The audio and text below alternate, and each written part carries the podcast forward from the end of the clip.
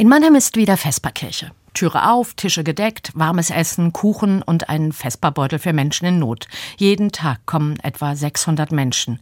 Verzweifelte, Haltlose, Suchtkranke, Wohnsitzlose, Rentnerinnen und Mütter mit Kindern aus der Ukraine. Jeden Tag erleben wir Momente, die uns anrühren, kleine und große Wunder. Das fängt damit an, dass hier jeden Tag über 60 Personen mitarbeiten, ehrenamtlich Helfende, junge und alte, mehr Frauen als Männer, Schülerinnen, Konfis, Teams aus Firmen.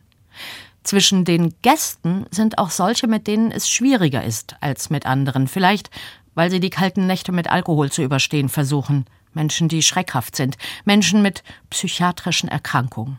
Marco kommt seit Jahren. Er ist suchtkrank. Seine Frau ist an Krebs erkrankt.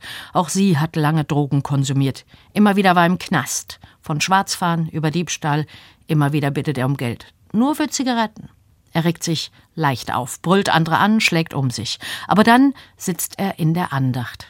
Der Kollege erzählt nochmal von Weihnachten. Gott wird Mensch, sagt er und zeigt ein Bild, auf dem ein Obdachloser an der Krippe steht. Marco laufen die Tränen übers Gesicht. Er bekreuzigt sich, steht da und betet, singt die Weihnachtslieder mit. Nach der Andacht bedankt er sich für die Musik und die Worte, für das Gebet. Es hat ihn berührt.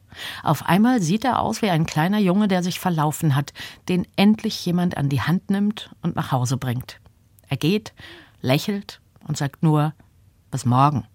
Bis morgen, sage ich, und schließt die Tür hinter ihm zu. Morgen schließen wir sie wieder auf, für Marco und all die anderen mit den zarten Herzen.